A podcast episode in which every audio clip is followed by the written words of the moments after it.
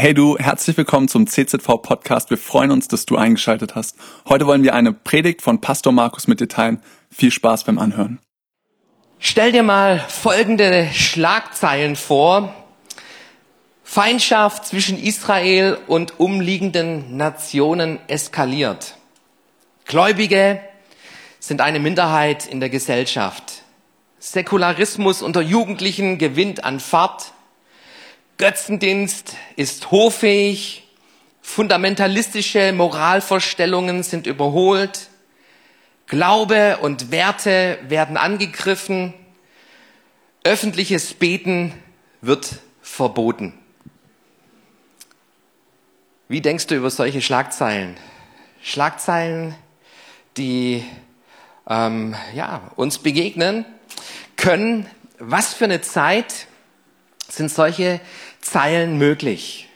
Eine Zeit, wo Glaube diskreditiert wird, wo unsere Gesellschaft massive Kulturverschiebungen stattfinden, Werte und göttliche Prinzipien werden über Bord geworfen, Böses wird gut genannt, Gutes wird böse genannt, Zeiten, in denen Glaube herausgefordert wird. Was für Zeiten sind das? Und ich möchte sagen, das sind die Zeiten Daniels. Das waren die Zeiten Daniels. Und wir lieben diese Geschichte von Daniel und seinen Freunden, die vor 2600 Jahren gelebt haben. Wenn wir aber so dieses Buch von Daniel studieren und nach unserer Predigtserie, wo ich hoffe, dass uns allen klar wird, Daniel und seine Freunde, das waren Überwinder. Überwinder in ihrer Zeit, in ihrer Kultur. Daniel, er ließ seinen Glauben nicht los. Er stand für seinen Glauben, auch da, wo, wo die ganze Gesellschaft, wo die Befehle, die Gebote, die Gesetze ähm, ihn herausforderten. Er blieb treu bis zu seinem Ende so über 80 Jahre alt, ist anscheinend Daniel geworden und er hat es geschafft bis in die höchste Kreise der Politik, war Berater und äh, Verwalter des Königs in Babylon und auch in Persien. Und Daniel, er war ein Überwinder. Was mich an Daniel fasziniert, so, wir kennen viele Männer und Frauen der Bibel, die hatten auch ihre Schattenseiten. Und auch das finde ich Hammer, dass die Bibel uns solche Personen vor Augen führt. Simpson, der führte ein Doppelleben. David, der hatte seine Skandale. Petrus hat Jesus verleugnet. Aber bei Daniel, bei Daniel, in der Geschichte von Daniel, siehst du einen Mann, der straight und treu seinem Herrn nachfolgte und seinem Gott diente. Und ich lade dich ein, so in diesen Wochen, dass du dieses Daniel-Buch in der Bibel aufschlägst und selber darin gräbst und für dich herausholst, wie kann man als Überwinder in Gesellschaften leben, den Glauben bezeugen, am Glauben festhalten, wenn alles dagegen geht, alles gegen das gebürstet wird, was dein Glaube ausmacht. Wer von euch ist schon mal in der falschen Fan Fankurve im Stadion gestanden? So stell dir dieses Gefühl vor, ähm, ich habe es mal erlebt, eine Fankurve und dann plötzlich kommt die Durchsage, alle Fans mit gegnerischen Fanartikeln, bitte verlassen Sie diese Tribüne. Und tatsächlich, du merkst plötzlich, wie sich manche Leute von ihren Stühlen erheben. Also es war ähm, eine Kurve, Heimspiel und, und tatsächlich hatten sich da ein paar andere Fans führt mit, mit ihren Bayern-Schals und Bayern-Trikots und, und die gingen dann äh, raus durch die ähm, Flure durch unter Gepfiff, unter Gekröle, unter Spott und die Bier, äh, Plastikbecher sind geworfen worden und die mussten das, diese Fankurve verlassen. Wie fühlt man sich? wenn man ähm, keine Fans auf seiner Seite hat. Denkt, man steht irgendwie auf der falschen Tribüne.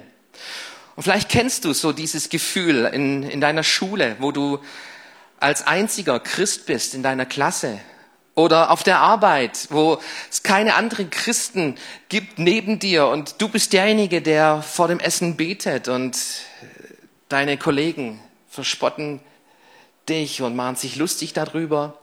Wie, wie fühlt man sich, wenn man seinen Glauben, an seinem Glauben festhält, an einen Gott glaubt, der real ist, der sich in Jesus Christus offenbart wurde und ähm, Jesus ist ein Reizwort in unserer Gesellschaft geworden. Du kannst über alles reden, wenn Jesus auf den Tisch kommt, dann winken viele ab und machen sich lustig und spotten darüber.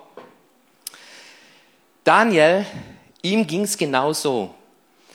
Er war in, in, in, in, diesen, in dieser Gesellschaft, Babylonien, ähm, als Beute, Kriegsbeute dorthin gebracht worden. Und wir haben letzte Woche das Kapitel 1 uns angeschaut, eine geniale Predigt von Stefan Panther. Wenn du es noch nicht gehört hast, schau sie dir nochmal nach und du kannst dieses Kapitel auch noch nochmal mitnehmen. Und du siehst diese Entschlossenheit von diesen Jungs, die sagen, nee, wir, wir essen nicht das, was Gott uns verboten hat. Und die Frage war, wovon leben wir? Was ist unsere Identität und wie lösen wir unsere Probleme? Und in Daniel Kapitel 1 findest du Antworten zu diesen Fragen. Wenn du dann, dann in Kapitel 2 hineinschaust, dann handelt Kapitel 2 von einem Traum. Einen Traum, den Nebukadnezar, der König von Babylon, hatte. Und er wollte von seinen Beratern wissen, was dieser Traum zu bedeuten hatte ohne ihnen den Traum zu verraten. Verrückte Geschichte, oder? Und, und droht sogar, ähm, sie, zu, sie zu töten, wenn sie nicht den Traum benennen, den er nicht verraten hat, und ihn deuten würden. Und da ist Daniel, Daniel, der von Gott es offenbart bekommt, was dieser Traum war und was dieser Traum bedeutet. Und er erzählt ihm, du hast geträumt von dieser Statue, von deiner Statue und dein Haupt war aus Gold und dann werden die Materialien immer bröckelnder bis unten, wo es Lehm war und Daniel prophezeit über Königreiche, die nach ihm kommen werden, die ihn ablösen werden. Und dann erzählt er von einem Felsen, der auf diese Statue zurollt und diese Statue umhaut. Das Buch Daniel ist ein prophetisches Buch, das Aussagen bis heute noch Gültigkeit hat. Und ähm, Nebukadnezar ist so beeindruckt, dass er Daniel und seine Freunde zu Statthaltern macht und, und sie in Amt und Würden hineinhebt. Und dann kommen wir zu Kapitel 3 und darüber möchte ich heute zu uns predigen. Kapitel 3 beginnt damit, dass Nebukadnezar diese Statue bauen lässt. So die Bibelausleger meinen, das waren 15 bis 20 Jahre später. Und in diesen Jahren, die vergangen sind, da hat diesen Traum von Nebukadnezar, der hat ihn wahrscheinlich nicht losgelassen. Aber anstatt der Sache auf den Grund zu gehen, baut er eine Statue aus Gold.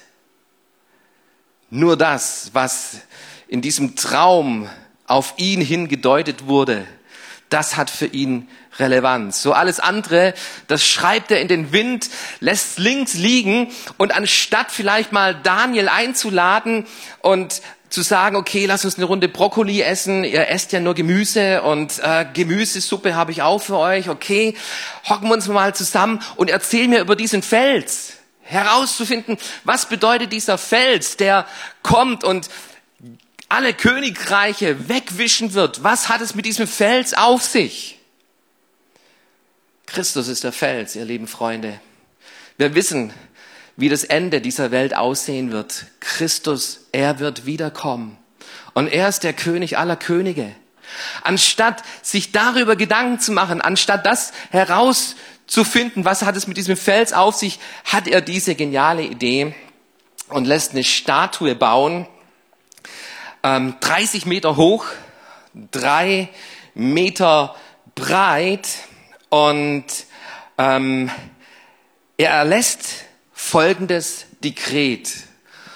Und ähm, wir schauen uns mal an, diesen Vers 4 bis 6. Da rief der Herold mit gewaltiger Stimme, das lasst euch gesagt sein, ihr Völker, Stämme und Sprachen, sobald ihr den Klang der Hörner, Flöten, Zittern, Lauten, Harfen, Sackpfeifen und aller Art von Musik hören werdet, sollt ihr niederfallen und das goldene Bild anbeten, das der König Nebukadnezar aufgestellt hat.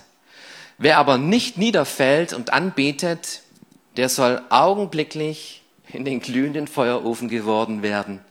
Hey, was für eine Anbetungskultur. So, hey, lasst uns anbeten. Wenn ihr nicht mitbetet, werden wir euch grillen wie so ein Marshmallow. Ähm, was für eine Anbetungskultur. Und wir stellen fest, dieser König, er fordert die Anbetung aller Fürsten, Staatsbeamten des Volkes. Er will Anbetung. Und ihr lieben Freunde, wir Menschen, wir sind geschaffen. Wir sind geschaffen für etwas Größeres. Für etwas, was, was über uns hinausgeht. Und, und dieses Staunen, diese Sehnsucht in unserem Herzen, ähm, ist diese Sehnsucht der Anbetung.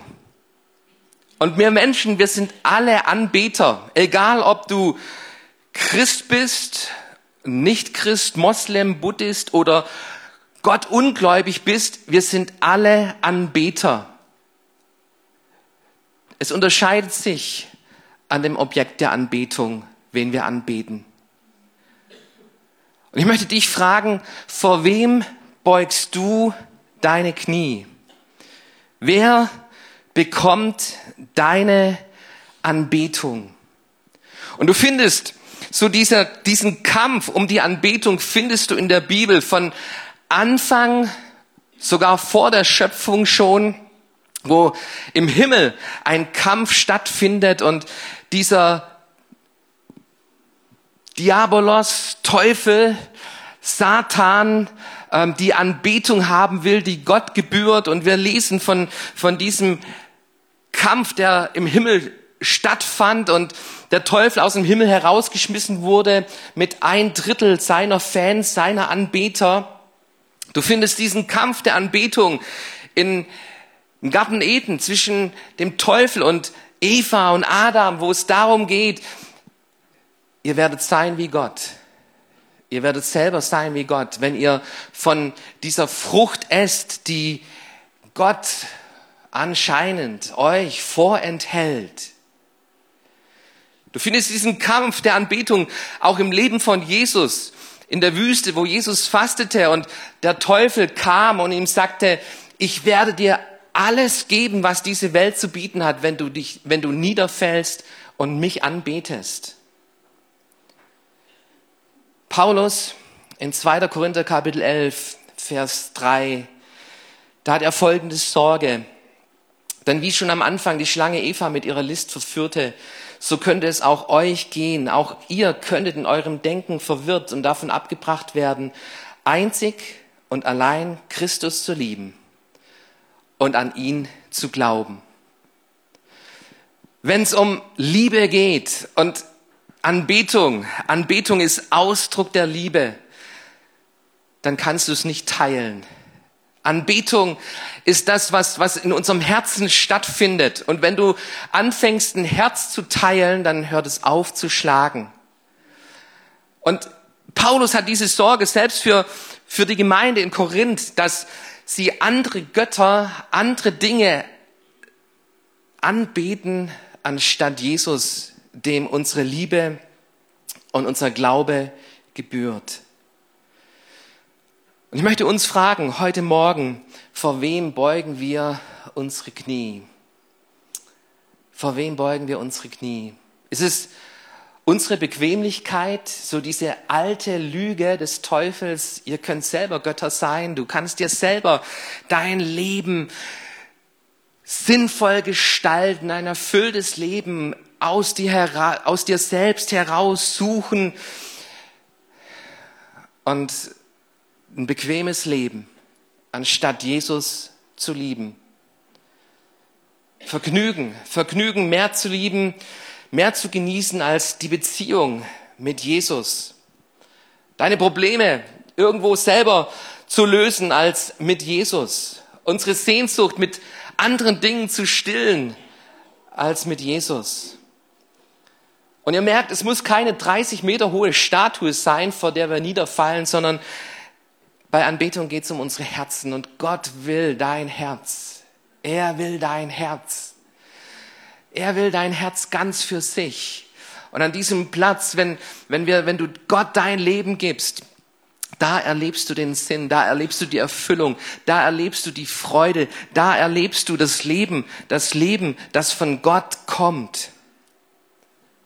Sadrach, Mesach, Abednego, sie stehen. Dieser, dieser, diese Musik ertönt, es ist überall zu hören und die Masse beugt sich nieder vor dieser Statue und du findest diese drei Hebräer, Sadrach, Mesach, Abednego. Wir wissen nicht, was mit Daniel war. Vielleicht war er auf Reisen unterwegs. Und auf jeden Fall spielt er keine Rolle hier in dieser Geschichte in Kapitel 3. Aber Sadrach, Mesach und Abednego, sie bleiben stehen und jeder sieht es. Die hätten es doch, hätten sie anpassen können, oder? Anpassen können. Vielleicht mit der Überzeugung, innerlich bleibe ich stehen, äußerlich gehe ich auf die Knie. Aber nein, du findest diesen, diese drei Jungs, dass sie sich diesem Gebot von Nebukadnezar widersetzen und sie bleiben stehen. Und dann wird diese Drohung wiederholt. Wenn ihr euch nicht beugt, werdet ihr in den feurigen Ofen geworfen. Was folgt, ist die interessanteste, das interessanteste Antwort, die du im Alten Testament meiner Meinung nach finden kannst. Das gewaltigste Gebet, das wir finden können im Alten Testament, die Verse 16 bis 18. Und Sadrach, Mesach und Abednego, sie antworteten, wir haben es nicht nötig, dir darauf ein Wort zu erwidern. Wenn es so sein soll, unser Gott, dem wir dienen, kann uns aus dem glühenden Feuerofen erretten und er wird uns bestimmt aus seiner Hand erretten, o König. Und auch wenn es nicht so sein soll, so wisse, o König, dass wir deinen Göttern nicht dienen, und auch das goldene Bild nicht anbeten werden, das du aufgestellt hast. Ein Glaube ohne Kompromisse. Ein Glaube, der, der nicht innerlich eine Überzeugung hat und äußerlich sich anders äußern kann, sondern du findest hier einen Glauben, der feststeht. Sie standen innerlich und äußerlich fest und Petrus im Neuen Testament, im ersten Petrusbrief, Kapitel 1, Vers 7, er muss vielleicht auch dieses Bild vor Augen gehabt haben, wo er an Christen schreibt, die in Bedrängnis geraten sind. Christen, die, wo die Verfolgung gestartet hat im Neuen Testament, die ersten Christen, die verfolgt wurden. Und Petrus schreibt ihnen, haltet stand. So wird sich euer Glaube bewähren und sich als wertvoller und beständiger erweisen als pures Gold, das im Feuer gereinigt wurde.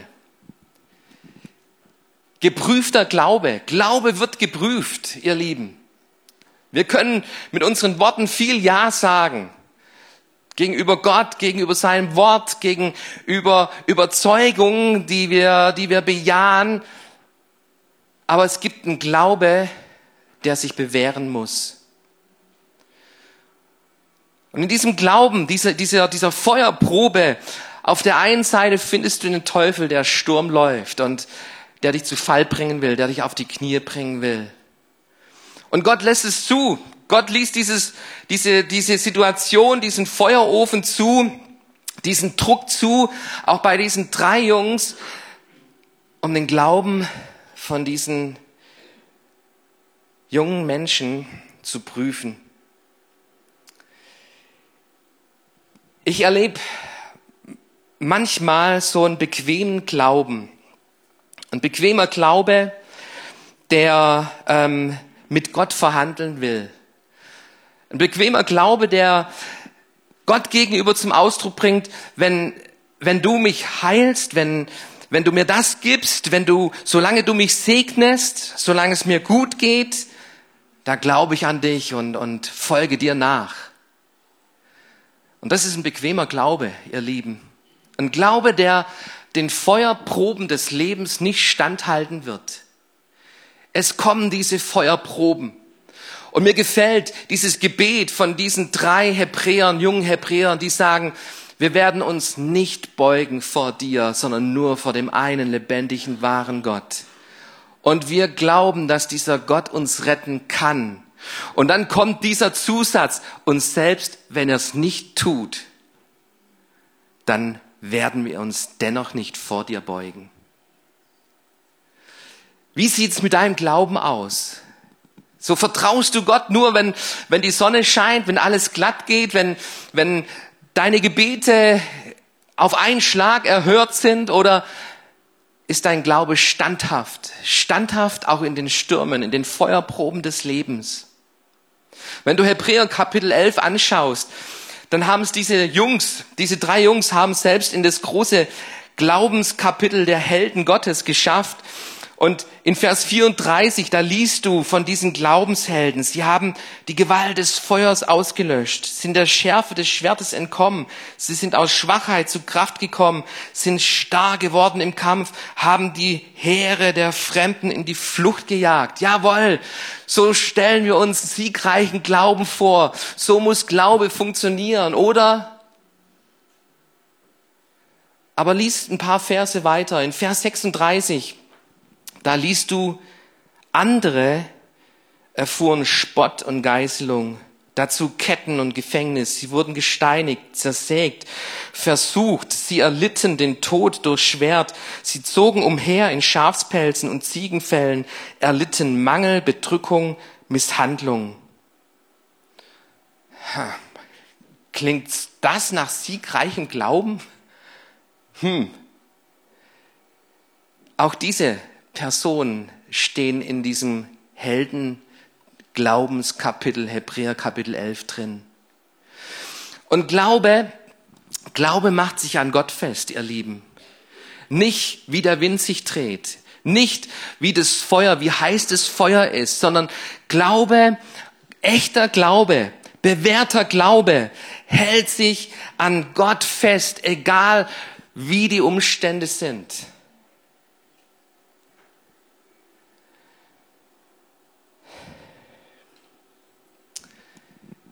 Es braucht, es braucht Glauben. Glauben auch in unserer heutigen Zeit. Das 21. Jahrhundert, vom 21. Jahrhundert wird gesagt, dass es noch nie so viele Märtyrer des Glaubens gab wie im 21. Jahrhundert. Menschen, die für Jesus bereit sind, ins Gefängnis zu gehen. Menschen, die für Jesus gefoltert, gemärtyrt werden und sogar bereit sind, für Jesus zu sterben. Und wenn es um Endzeit geht, ihr lieben Freunde, dann möchte ich euch sagen, der Ofen wird noch heißer werden. Der Ofen wird noch heißer werden. Wenn du Offenbarung Kapitel 13 und 14 liest, dann liest du von einem Antichrist, der auftreten wird und der die Anbetung der Menschheit sucht und will und fordert. Und es wird ein Mahlzeichen geben, von dem redet die Bibel, ein Mahlzeichen des Antichristen. Und ohne dieses Mahlzeichen wirst du nicht mehr kaufen und verkaufen können.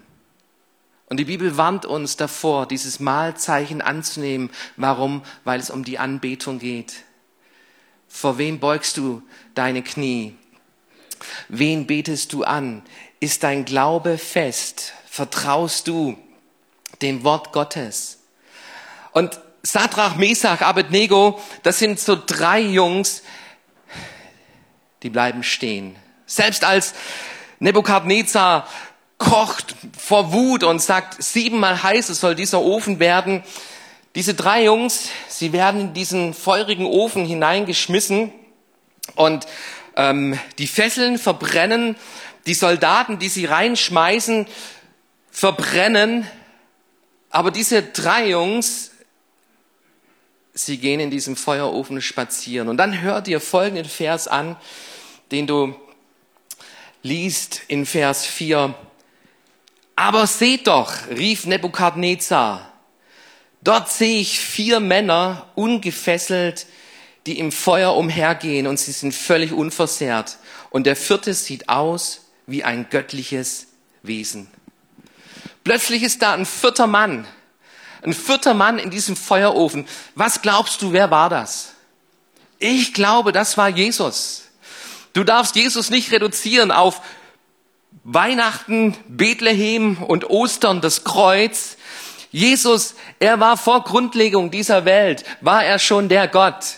Du findest im Alten Testament Begegnungen mit Menschen, die dem Engel des Herrn, einen Ausdruck von Theophanie, Erscheinungen Gottes schon im Alten Testament. Bei Jakob, Jakob, der an diesem Fluss mit diesem göttlichen Wesen streitet und den Segen Gottes haben will. Du findest es bei Abraham, wo es um Sodom und Gomorra geht und wo ihm ein Sohn verheißen wird. Du findest es in der Bibel immer wieder und du findest es hier bei der Geschichte von Sadrach und Mesach und Abednego. Plötzlich ist da dieser vierte Mann und ich glaube, dass es Jesus war. Jesus war, der sich zu denen stellt, die sich zu ihm stellen, die ihn bekennen vor dieser Welt. Vor, da wird Gott sich zu ihnen stellen und sie bekennen. Hört ihr mal an, was in Jesaja Kapitel 43 im Prophet Jesaja ausdrückt. Fürchte dich nicht, ich habe dich erlöst, ich habe dich bei deinem Namen gerufen, du bist mein. Wenn du durchs Wasser gehst, so will ich bei dir sein. Und wenn du durch Ströme, so sollen sie dich nicht ersäufen. Wenn du durchs Feuer gehst, sollst du nicht versenkt werden und die Flamme soll dich nicht verbrennen. Denn ich bin der Herr, dein Gott, der Heilige Israels, dein Erretter. Die Bibel verspricht uns an keiner Stelle, dass es kein Feuer geben wird. Dass es kein Wasser geben wird, das versucht uns zu ertränken aber die Bibel verspricht uns eins, dass Gott mit uns ist. In all den Stürmen, in allem Feuer, in allen Bedrängnissen. Gott wird bei uns sein, alle Tage bis ans Ende dieser Welt. Und Sadrach, Mesach, Abednego, sie gehen mit Gott spazieren im Feuer. Und lieber Freund, wenn du gerade Feuer erlebst in deinem Leben, in deinem Alltag, in deinen Situationen, ich wünsche dir diesen Blick. Gott ist da. Und ich wünsche dir, dass du mit Gott spazierst durch dieses Feuer hindurch. Nebukadnezar, er sah diese drei Hebräer plötzlich mit einem vierten Mann umherlaufen. Und das ist mein letzter Punkt, den ich beleuchten möchte hier aus diesem Kapitel. Wir werden beobachtet. Wisst ihr das? Die Welt beobachtet uns. Sie schaut auf uns Christen. Und wenn du derjenige bist, der bei dummen Witzen nicht mitlacht, die Welt sieht das. Wenn du nicht auf sexuelle Abenteuer unterwegs bist und mitmachst, die Welt beobachtet das. Wenn du dich nicht betrinkst und, und mit der Welt mitmachst, die Welt beobachtet dich. Die Folge bei Nebukadnezar war, dass er die vier, die drei rausruf, rausrief aus dem feurigen Ofen und ausrief, hey, es gibt nur einen Gott. Der Gott von Sadrach, Mesach und Abednego. In meiner Schulzeit, ähm, ich bin hier in Kralsheim geboren, ich ging hier in Kralsheim auf die Schulen und ähm, landete auf dem ASG. Und in meiner Schulzeit war ich kein Held. So Freunde haben zu meiner Hochzeit mal versucht, ein paar Skandale über mich rauszufinden. Ich habe keine Skandale. Also ähm, ich war ein ruhiger Passagier. Ich habe meine Schulzeit eigentlich verschlafen, so würde ich das beschreiben. mich aus dem Bett in die Schule geschleppt, weiter geschlafen und dann nachmittags, wenn Schule aus war, war ich wach. Ähm, meine Schulzeit, hey, das, die, die ging an mir vorbei und, und ich erinnere mich noch an ein paar Freunde, die ich in der Schulzeit hatte. Aber vor allem erinnere ich mich an eine Person. Anita hieß dieses Mädchen. Anita war Christin, so wie ich. Der Unterschied zwischen Anita und mir war, dass sie es nicht für sich behielt, nicht in ihrem Inneren irgendwo lebte, sondern außen den Mitschülern der Schule zeigte, ich glaube an Jesus. Und sie gründete einen Schülerbibelkreis. Ich war zweimal dort und dann war mir meine Schulpause wieder wichtiger, als ein Schülerbibelkreis dabei zu sein. Sie zog das durch, die ganze Schulzeit hindurch. Und dieses Mädchen hat manchen Spott und Hohn erlebt und Leute haben sich über sie lustig gemacht und teilweise habe ich mitgelacht. Später habe ich Buße getan darüber, bin auch mal zu Anita gefahren, habe mich entschuldigt für manche Dinge, wo, wo ich mit beteiligt war. Aber Anita ist für mich so ein Licht in Erinnerung für meine Schulzeit. Man hat sie gesehen. Sie wurde beobachtet. Und vielleicht hat sie in, in, in ihrer Zeit nicht viel verändern können.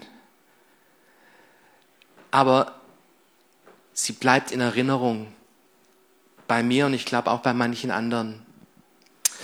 Und ihr lieben Geschwister, was es braucht in unserer heutigen Zeit, sind Daniels, sind Anitas, sind Männer und Frauen Gottes, die selbst wenn das Feuer heißer wird, ihre Knie nicht vor falschen Götzen beugen, sondern allein vor dem lebendigen Gott. Ich lade euch ein, mit aufzustehen. Lade die Worship Band ein, nach vorne zu kommen. Und wir wollen beten heute Morgen, beten für uns.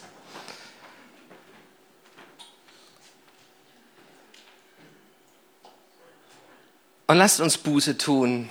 Buße tun, da wo wir unsere Knie vielleicht gebeugt haben. Buße tun, wo unser Glaube nicht standhaft war. Ich musste Buße tun über meine Schulzeit, hab Gott Vergebung gebeten und mein Gebet ist jeden Tag neu, Herr, schenk mir Kraft. Kraft, ein Licht zu sein in dieser Zeit, in dieser Generation, in dieser Gesellschaft, in der wir leben, um für dich zu leuchten. Und dafür möchte ich beten heute Morgen. Und wenn du möchtest, dass ich mit dir bete, komm, dann heb mal deine Hand an den Platz, wo du bist. Streck sie Gott entgegen und sag, Herr, ich will standhaft sein. Mein Glaube soll brennen für dich. Und egal, wie viel Druck von außen kommt, Herr, du bist größer und du lebst in uns. Und rüste uns aus, Herr, für diese Zeit, in der wir leben. Und wir wollen nicht fliehen, auf der Flucht sein vor unserer Gesellschaft, sondern Herr, wir wollen uns unserer Gesellschaft stellen mit voller Überzeugung. Du bist es, dem allein unsere Anbetung gebührt. Du bist es, dem unser Herz gehört. Du bist es, dem unser Leben gehört. Und wir beten nur dich an, Jesus Christus, und wir folgen dir nach. Mit allem, was wir haben, was wir sind. Heiliger Geist, brich die Macht der Götzen. Da, wo wir uns vor Götzen beugen, in unserem Inneren, in unserem Äußeren, wo, wo andere Dinge wichtiger sind als du, Jesus, unsere Beziehung mit dir. Herr, brich die Macht der Götzen. Wir wollen uns heute Morgen hinstellen vor dir, weil wir dir vertrauen. Egal was kommt, egal was passiert, Herr. Danke, dass du, dass du krönst. Herr, der treu ist bis zum Ende, den wirst du krönen. Und dafür bete ich für unsere Kirche, für unsere Gemeinde, hier in diesem Gottesdienst am Livestream. Ja, wir wollen einen Unterschied machen in dieser Zeit, in der wir leben. Amen. Cool, dass du dir unsere Predigt angehört hast. Wir hoffen, sie hat dir geholfen und wir wollen dich ermutigen, auch während der Woche Teil einer Kleingruppe zu werden. Schreib uns einfach eine E-Mail an podcast.czv-kreuzheim.de oder komm einfach am Sonntag in unseren Gottesdienst. Folge uns außerdem auf Facebook oder Instagram für alle weiteren Infos. Wir freuen uns auf dich.